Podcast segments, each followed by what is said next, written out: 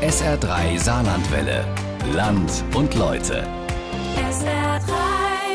Und da geht es heute um Menschen ohne Dach über dem Kopf. Die sieht jeder von uns mal immer wieder in der Stadt, vor, vielleicht vor dem Schnellimbiss sitzen oder im Parkhaus liegen oder an der Straßenbahnhaltestelle. Dann denkt man schlimm, gibt vielleicht ein, zwei Euro und geht weiter. Vielleicht auch mit einem Gefühl von Erleichterung, dass es einem selbst nicht so geht und dass man zum Glück ja auch nie in eine solche Situation geraten wird. SR3-Reporterin Lisa Krause hat allerdings zwei Menschen kennengelernt, die das Gegenteil darstellen. Auch sie hatten immer gedacht, dass es ihnen nie passiert. Wie Menschen in die Wohnungslosigkeit rutschen, die lange Reportage jetzt von Lisa Krause in der Region am Sonntag. Hallo. Moin. Hallo. Das ist die Frau Krause von äh, SR Radio. Ja. Und hinten dran hat sich der Herr versteckt, Ja. der möglicherweise ihr Mieter wird. Die Frau mit der fröhlichen Stimme, das ist Sabrina Sofka-Hell.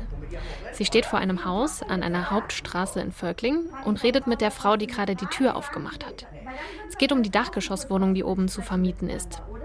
Während sich die beiden Frauen unterhalten, steht der Mann, der hier einziehen will, zurückhaltend daneben. Aber ich würde mich auch gerne mit ihm noch ein bisschen unterhalten und Ja. ein paar Sachen vor. Ey, dann macht das doch mal und wir zwei warten hier draußen miteinander.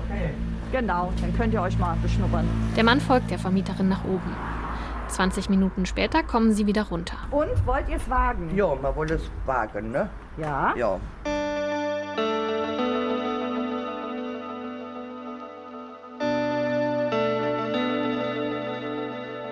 Wir haben uns darauf geeinigt, dass wir den Mann Martin nennen. Seine Geschichte zu erzählen kostet ihn ziemlich viel Überwindung. Deshalb will er seinen echten Namen nicht verraten.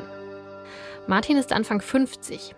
Wenn alles anders gelaufen wäre, hätte er immer noch seinen gut bezahlten Job, seine Eigentumswohnung, ein geregeltes Leben. Stattdessen ist Martin jetzt auf Hilfe angewiesen. Denn vor einem guten halben Jahr stand er ohne Wohnung da. Zwangsräumung. Sein vorübergehendes Zuhause, eine Notunterkunft für Wohnungslose. Nach der Wohnungsbesichtigung fahren wir zum Haus der Diakonie in Völklingen. Auf der Fahrt denke ich drüber nach, wie irritiert ich im ersten Moment war, als ich Martin gesehen habe.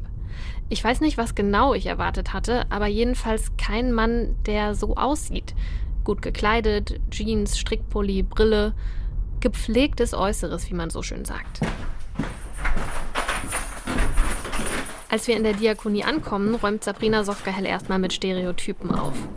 Sie ist Sozialarbeiterin bei der Wohnungslosenhilfe und hat Martin in den letzten Monaten bei der Wohnungssuche unterstützt. Wohnungslosigkeit ist ein Thema, was längst in der Mitte angekommen ist. Und das merken wir, je eher wir im ländlichen Raum arbeiten. Bei uns kommen Leute aus allen sozialen Schichten irgendwie. Wir hatten, letztes Jahr haben wir eine Postadresse für eine Gymnasiastin gemacht, ne, die dieses Jahr ihr Abitur machen wird. Und trotzdem war sie von Wohnungsnot betroffen, von Wohnungslosigkeit. Wir haben Frauen, die aus gut situierten Familienverhältnissen kommen, aufgrund von Gewalt in der Ehe und wohnungslos werden die draußen sind, ne, die gegen dann sexuelle Gefälligkeiten eine neue Bettdecke vielleicht erstmal übergangsweise finden. Wir haben Menschen, die berufstätig sind, die jetzt bedingt durch die Pandemie erschwerend ihren Job verloren haben und plötzlich draußen sind, weil es Ersparte nicht mehr weiterreicht. Wir haben ehemalige Selbstständige. Wir haben Menschen, die früher in leitenden Positionen gearbeitet haben. So wie Martin. Er war auch lange in einer leitenden Position, bis die Firma insolvent ging und sein Job weg war. Das ist über zehn Jahre her. Und nachdem wir bisher nur über ihn geredet haben, erzählt Martin jetzt mal selbst, auch wenn ihm das gar nicht leicht fällt. Es war zu der Zeit schwierig für was Neues finden. Und da habe ich gedacht, äh, ich habe noch Erspartes, äh, lebe ich zuerst mal noch vom Ersparten. Ja, und so ging dann eins ins andere. Martin ist damals um die 40. Der Weg zum Jobcenter kommt für ihn nicht in Frage. Er denkt, er kommt erst mal so klar. Außerdem schämt er sich. Niemand soll mitbekommen, dass er arbeitslos ist. Und so isoliert er sich immer mehr. Das war alles so ein schleichender Prozess. Ähm, Ich war halt immer gesellig, hatte ein äh, guter und großer Freundeskreis. Wir haben immer viel unternommen. Und ja, dann irgendwann hatte ich ja kein Geld. Und die haben mich dann immer gefragt, ey, geh schon mit dahin, mach mal das und das. Und äh, ich habe mir immer was äh, ausdenken müssen. Ah, keine Zeit und krank und ja, ich muss dahin, ich muss arbeiten gehen, weil jeder hat ja gedacht, ich würde noch arbeiten. Ne? Und irgendwann haben die wahrscheinlich auch gedacht, oh, den brauchen wir eben nicht mehr jetzt fragen, der geht ja eh nie mit. Und dann ist irgendwie alles auseinandergebrochen. Ne? Das war halt schlimm. Mit seinen Eltern hat Martin zwar Kontakt, aber selbst ihnen will er sich nicht anvertrauen. Ja, bei uns in der Familie war Arbeitslosigkeit äh, nie ein Thema. Ne? Und das war halt schwierig, immer äh, irgendwas vorzuspielen, was gar nicht wahr ist. Ne? Das kommt ja dann noch dazu, wo man sich dann äh, praktisch verrückt macht ne, im Kopf. Wem habe ich jetzt was noch gesagt und hin und her. Ne? Martin lebt damals in einer Eigentumswohnung, sein Schneckenhaus, in das er sich immer mehr zurückzieht, während um ihn herum alles in die Brüche geht. Als das Ersparte irgendwann weg ist und er realisiert, dass es nicht mehr lange dauert, bis er auch seine Wohnung verliert, fängt er an zu trinken. Habe ich massive Schlafstörungen gehabt und habe dann gedacht, ja, mit, mit ein, zwei Dosen Bier am Tag abends vorm Schlafen gehen, dann funktioniert das, aber das hat nicht funktioniert. Dann wurde es immer mehr und immer mehr und und da habe ich gemerkt, Bier, das funktioniert nicht. Da bin ich halt auf das Hochprozentige umgestiegen. Ja, und das war nicht so gut. Irgendwann ist Martin noch nicht mal mehr in der Lage, Briefe zu öffnen oder an die Tür zu gehen, wenn es klingelt. Hat die Rollläden runtergemacht. Ja. Wenn es dann an der Tür, wenn jemand aus dem Haus jemand drin gelassen hat, und es hat dann an der Tür geklopft. Und da habe ich immer gedacht, wer äh, so in Kassobüro, ne? Und da, da habe ich voll Panik. Ne? Also, das war schon heftig. Ne? Und, und, ich war dann nervlich so am Ende, also ich konnte nichts mehr machen. Das ist, ging nicht mehr.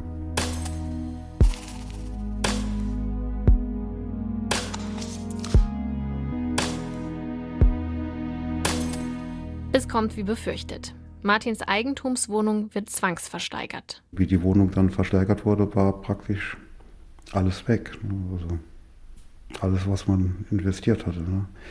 Und das war dann für mich äh, innerlich der, der nächste Paukenschlag. Ne? Mit der Unterstützung der Caritas findet er eine kleine städtische Mietwohnung. Mittlerweile ist er auch beim Jobcenter gemeldet. Er trinkt aber immer mehr und lässt die Termine dort schleifen. Da kamen halt Sanktionen. Ja, das war dann, ja, da kam die nächste Sanktion und dann kam die dritte Sanktion. Da habe ich mich immer noch nicht gemeldet und irgendwann bin ich da aus dem System rausgeflogen. Also wurde nicht mehr gemeldet. Ne? So, und dann kam halt äh, vom Jobcenter keine Miete mehr. Die Wohnung wird zwangsgeräumt. Und diesmal findet Martin keine neue Wohnung. Letztes Jahr im August dann der Tiefpunkt. Er landet in der städtischen Notunterkunft für Wohnungslose.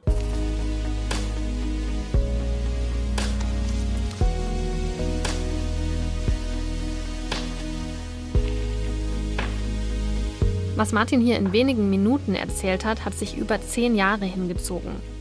Dass es mal so weit kommt, hätte ich nie gedacht. Diesen Satz sagt er immer wieder.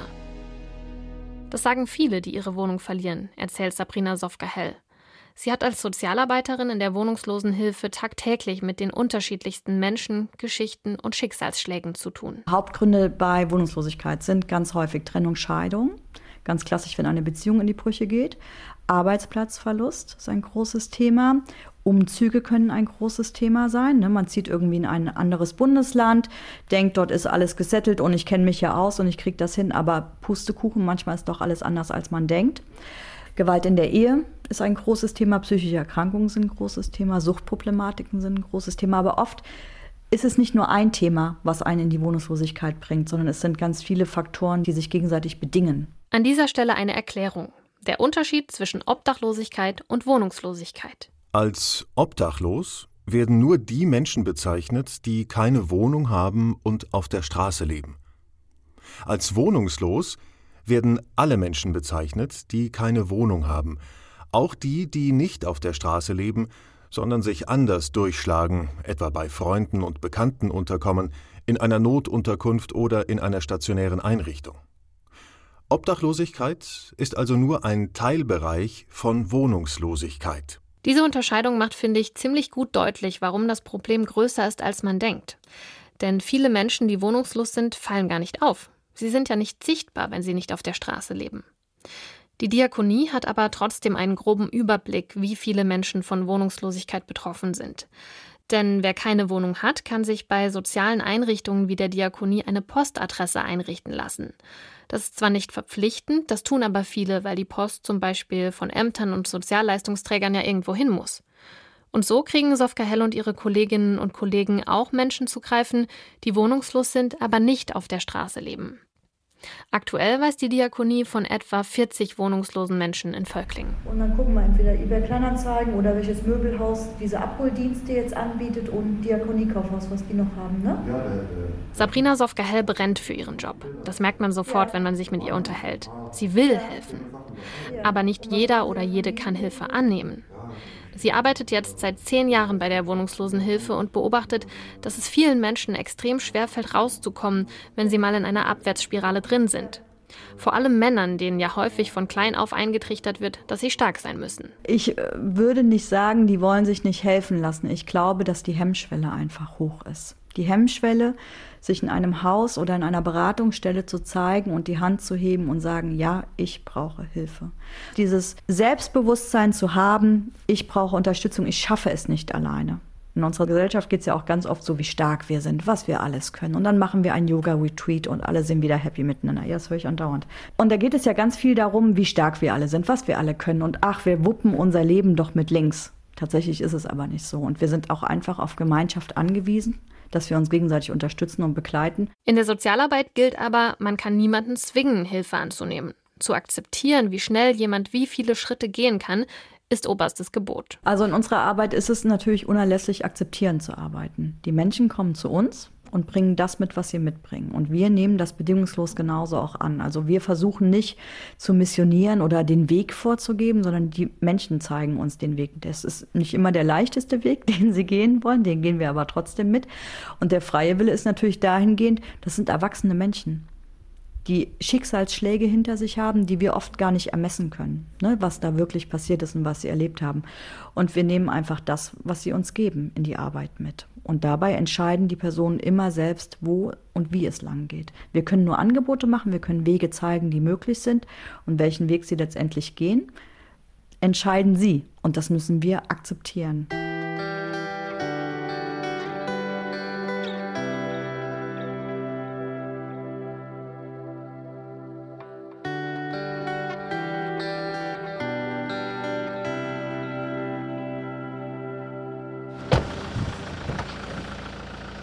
Minusgrade waren besonders heftig. Da musste Kai das Auto nachts laufen lassen, damit er nicht erfriert. Wo es so kalt war, kaum geschlafen, gar nicht groß geschlafen, weil äh, vor Kälte manchmal konnte ich nicht schlafen. Ja, weil es manchmal zu kalt war, da ist das Auto auch nicht mehr richtig warm geworden. Dann ist nachts manchmal der Motor ausgegangen, weil kein Sprit mehr da war. Und dann äh, hat man nur noch geguckt, dass man warm behält. Kai hat in seinem Auto gelebt, ein halbes Jahr lang. Irgendwo am Waldrand von Völklingen stand er meistens. Ach, wie sollen Sie sich das vorstellen? Ja, man lebt im Auto, man äh, hat sein ganzes Zeug, alles, was man besitzt, noch im PKW, also sprich Anziehsachen, Handtuch und ich habe äh, einen kleinen Gaskocher mit einer kleinen Kanne, wo ich mir heißes Wasser mitmache, so ein Wasserkanister.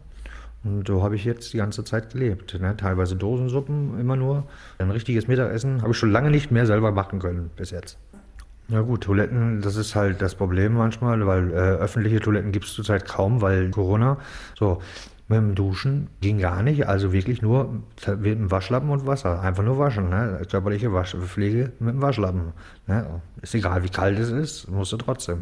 Sicher hat Kai sich nicht gefühlt. Man hat schon die Angst, weil was passiert alles, was kommt, was, ne? Und man hört ja auch oft genug, dass die Leute überfallen werden und dies und jenes.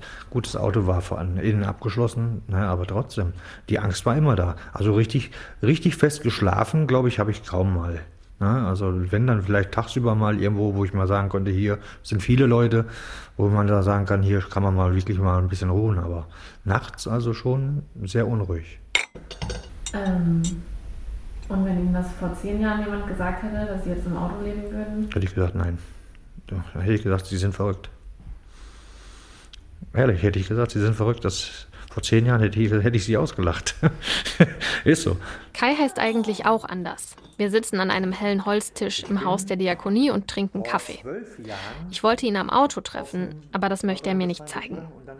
Seine Geschichte erzählen will er aber. Und das finde ich, wie auch in Martins Fall, ziemlich mutig. Kai ist 44. Er kommt ursprünglich aus Nordrhein-Westfalen. Wegen der Liebe ist er vor einigen Jahren ins Saarland gekommen. Wir haben uns getrennt und ähm, sie wollte auch nicht, dass ich dann noch in der Wohnung bleibe. Da habe ich die Wohnung verlassen. Ja, und dann habe ich geguckt, wo ich unterkomme bei jemandem, aber es war niemand da, wo sagt, ähm, ich habe Platz oder komm her. Also blieb mir nur die Wahl, in meinem Auto zu bleiben und gucken, dass ich damit klarkomme mit der Situation, wie sie ist. Im Saarland hat er niemanden. Ich habe hier, hier so gesehen gar keinen Bezug zu irgendwelchen Leute, außer zu der Familie von meiner Lebensgefährtin halt. Aber wie gesagt, da bestanden keine Möglichkeiten. Also blieb mir nur noch die Wahl, entweder auf der Straße oder im Auto. Als Kai aus der Wohnung seiner Ex-Freundin auszieht, sucht er natürlich sofort nach was Neuem für sich. Er merkt aber schnell, Hartz-IV-Empfänger sind nicht die beliebtesten Mieter. Deswegen habe ich teilweise mittlerweile nur noch am Telefon schon gefragt, was ist los mit ähm, Hartz IV? Ähm, sind Sie dafür abgeneigt oder? Ne? Und viele gesagt, ja, möchten wir nicht haben. Also hat sich das dann teilweise schon mit Wohnungen hinfahren zum Angucken erledigt sogar.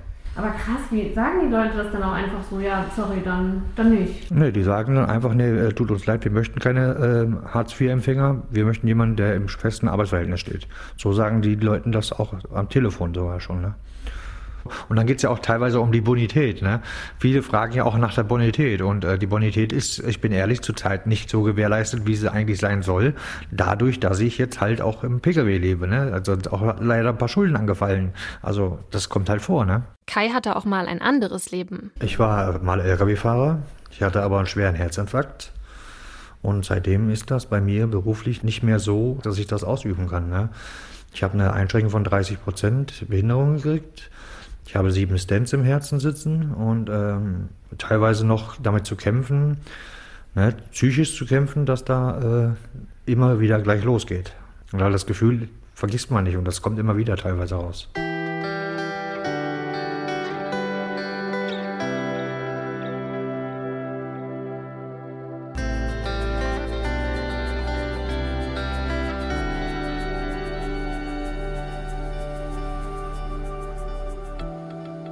Warum ist Kai nicht in eine Notunterkunft gegangen, so wie Martin? Solche Unterkünfte gibt es nicht nur in Völklingen, sondern beispielsweise auch in Saarbrücken. Das weiß Kai. Er hatte sich schlau gemacht. Allerdings muss man sich diese teilen mit sechs oder vier Parteien in einem Raum. Und das kann ich nicht. Also da ist die Hemmschwelle doch ein bisschen anders da bei mir, weil ich bin kein Mensch mit Alkohol, wo mit Alkohol zu tun hat oder Drogen zu tun hat. Und da kommt alles zusammen. Das hat man mir aber auch gesagt. Viele Alkoholabhängige, Drogenabhängige, die ja eine Unterkunft suchen. Und da ist dann bei mir die Abneigung gekommen, dass ich das nicht mache.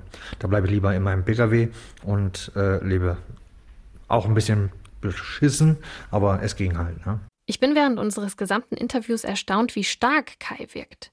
Man sieht ihm an, dass er nicht in Luxus lebt und auch schon viel mitgemacht hat, aber er strahlt trotzdem was Positives aus. Kai schmunzelt, als ich ihn darauf anspreche. Das liegt nur daran, dass er jetzt endlich eine Wohnung gefunden hat, sagt er. In zwei Tagen kriegt er die Schlüssel. Er habe auch schon ganz andere Tage gehabt. Es gab auch Tage, wo ich wirklich so weit runtergegangen bin und gesagt habe, ich habe keine Lust mehr, ich will nicht mehr. Ein, zwei Stunden, wo ich mal so runtergehangen habe, und dann habe ich mir gedacht, das geht nicht, du musst trotzdem weitermachen, weitermachen, weitermachen. Solche Gedanken hat man auch. Vor allem, wenn man kein soziales Umfeld mehr hat, weil jetzt durch Corona kann man sowieso nirgendwo hin, sich noch nicht mal irgendwo unterhalten, mit fremden Leuten noch nicht mal oder mit irgendjemand anders, wo man sagt, und dann kommt man wirklich sehr schnell in so einen Trott, wo man wirklich äh, auch andere Gedanken, ne? vielleicht auch Selbstmordgedanken, jemand vielleicht entwickelt, aber die habe ich Gott sei Dank nicht entwickelt. Nein, aber ich denke mal, dass das auch passieren kann. Ne? Vor allem, wie gesagt, man hat keine sozialen Kontakte, nichts mehr. Ne? Und das ist wirklich schon hart.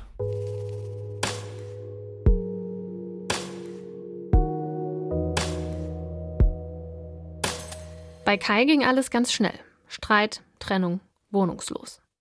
Bei Martin war es eine lange Abwärtsspirale. Erst letztes Jahr im Frühling, kurz vor der Zwangsräumung, kommt bei ihm der Wendepunkt. Ich vermute mal, dass es eine Alkoholvergiftung war. Ich habe wirklich Todesangst gehabt. So hoher Puls und Panikattacken. Und äh, da habe ich gedacht, also jetzt, ich muss jetzt was machen. Ne? Er geht in den kalten Entzug, schafft es ganz ohne ärztliche Betreuung. Seitdem ist er trocken. Die Zwangsräumung kann er da aber nicht mehr abwenden.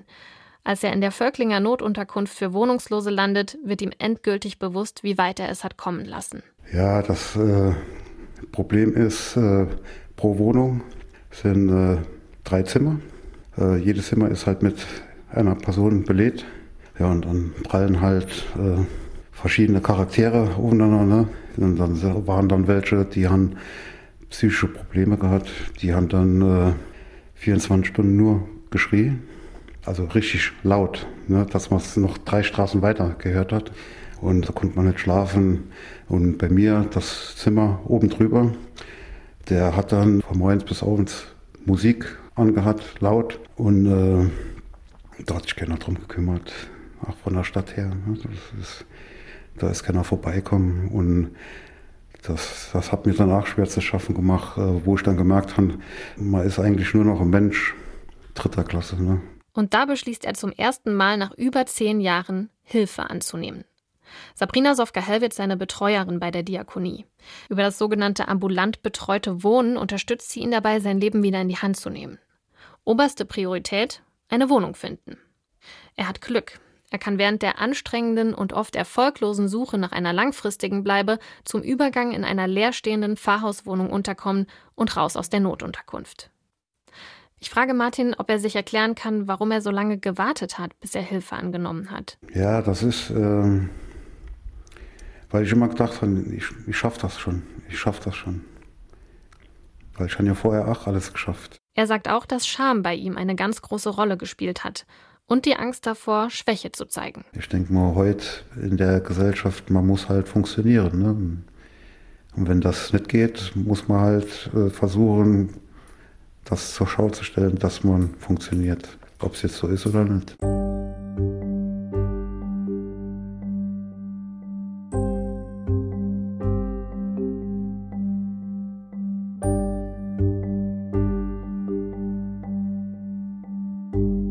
Scham ist einfach das zentrale Thema in der Wohnungslosenhilfe auch. Dieses Ich hab's nicht geschafft, ich krieg's nicht hin. Alle anderen schaffen es doch. Man sieht ja immer diese bunte Welt und Instagram, wie toll alles ist und schicke Fotos und alle Menschen sehen hübsch aus und Make-up und machen so und so viel Sport und haben so und so viel Geld. Alles Käse. Davon muss man einfach nochmal wegkommen, von dieser Denke, wie toll wir alle sind. Niemand ist gefeit davor und deswegen sage ich auch, dass es so wichtig ist, hinzuschauen und zu gucken und zu reagieren und Verantwortung zu übernehmen für unsere Nachbarn und Kollegen und Freunde und, und Bekannte, die wir kennen oder Menschen, die wir sehen. Dass wir alle hinschauen sollten, das ist ein Punkt, den Sabrina Sofka-Hell in unserem Interview immer wieder anspricht. Vor allem bevor das Kind in den Brunnen gefallen ist. Präventiv zu arbeiten sei sowieso das Allerwichtigste, sagt sie. Dafür zu sorgen, dass Menschen gar nicht erst ihre Wohnung verlieren. Da arbeiten wir in Völkling aber auch eng mit der gemeinnützigen städtischen Wohnungsgesellschaft zusammen, dass es halt ein Frühwarnsystem gibt, ne, dass die uns rechtzeitig Bescheid sagen und das tun sie auch, da sind wir gut zusammengewachsen, dass die den Herrn Meier und mich anrufen, den Kollegen, und sagen, ey, da ist jemand, der zahlt seit Wochen jetzt keine Miete, könnt ihr mal gucken nach dem. Ne, das klappt noch nicht in allen Fällen, aber es klappt immer besser. Und dann braucht es natürlich aber auch das Gleiche für Vermieter, dass einfach die Arbeit bekannter ist und dass Vermieter wissen, hups, da geht was schief irgendwie. Ne? ich rufe da jetzt mal bei der Diakonie an und frage mal, ob da jemand rauskommen kann. Das haben wir auch schon gehabt. Wir hatten schon Fälle, wo sich private Vermieter gemeldet haben und die gesagt haben, Frau Sofgehell, können Sie mal kommen?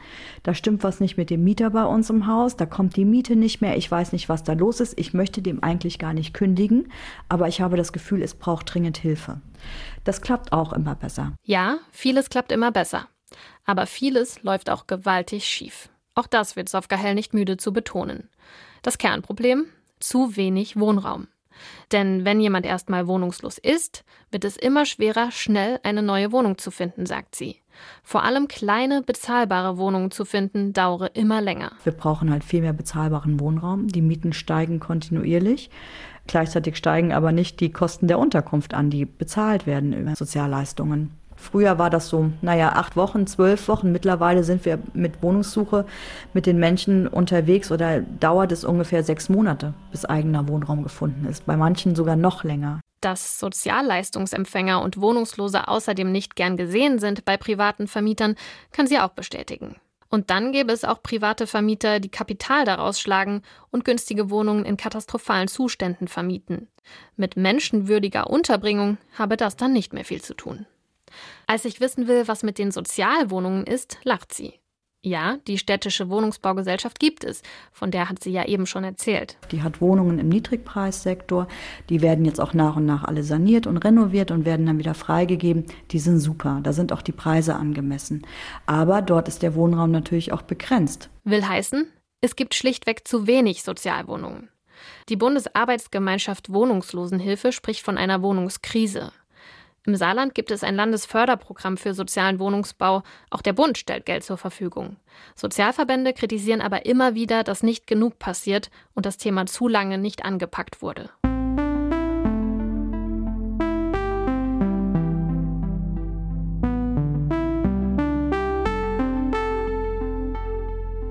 Kai und Martin hatten Glück. Ein Leben auf der Straße ist ihnen erspart geblieben. Dass Kai nach einem halben Jahr endlich eine Wohnung gefunden hat, wundert ihn selbst nach den vielen Absagen. Das war ein Glücksgefühl, als ob man sich neu verliebt. So ein Gefühl hatte ich gehabt, bin ich ganz ehrlich. Weil ich einfach mal wieder einen Lichtblick finde, es geht wieder aufwärts. Und ich weiß, dass ich irgendwann wieder an dem Punkt bin, wo ich sage, toi, toi, toi, ich bin wieder da, wo ich war. Ja, es wird vielleicht lange dauern jetzt, aber ich hoffe, dass es da jetzt wieder hinausgeht. Mit Unterstützung aber das ist okay. Ich bin ehrlich, ich bin stolz darauf, dass ich es gemacht habe mittlerweile. Dass ich überhaupt diese Überwindung gemacht habe und diese Hilfe weiterhin annehme. Martin zieht auch demnächst in seine neue Wohnung in Völklingen. Der Plan? Erstmal zur Ruhe kommen im neuen Zuhause. Auch wenn er sich gewünscht hätte, dass alles anders gelaufen wäre, Martin nimmt auch etwas mit aus seiner Geschichte. Jetzt kenne ich das Leben ja von zwei Seiten. Man kann sich jetzt äh, viel mehr in die Leute reinversetzen, denen es genauso geht. Ne? Wo man vorher irgendwie, das war einem eigentlich egal. Ne? Man hat sich keinen Gedanken drum gemacht. Man hat ja alles. Ne?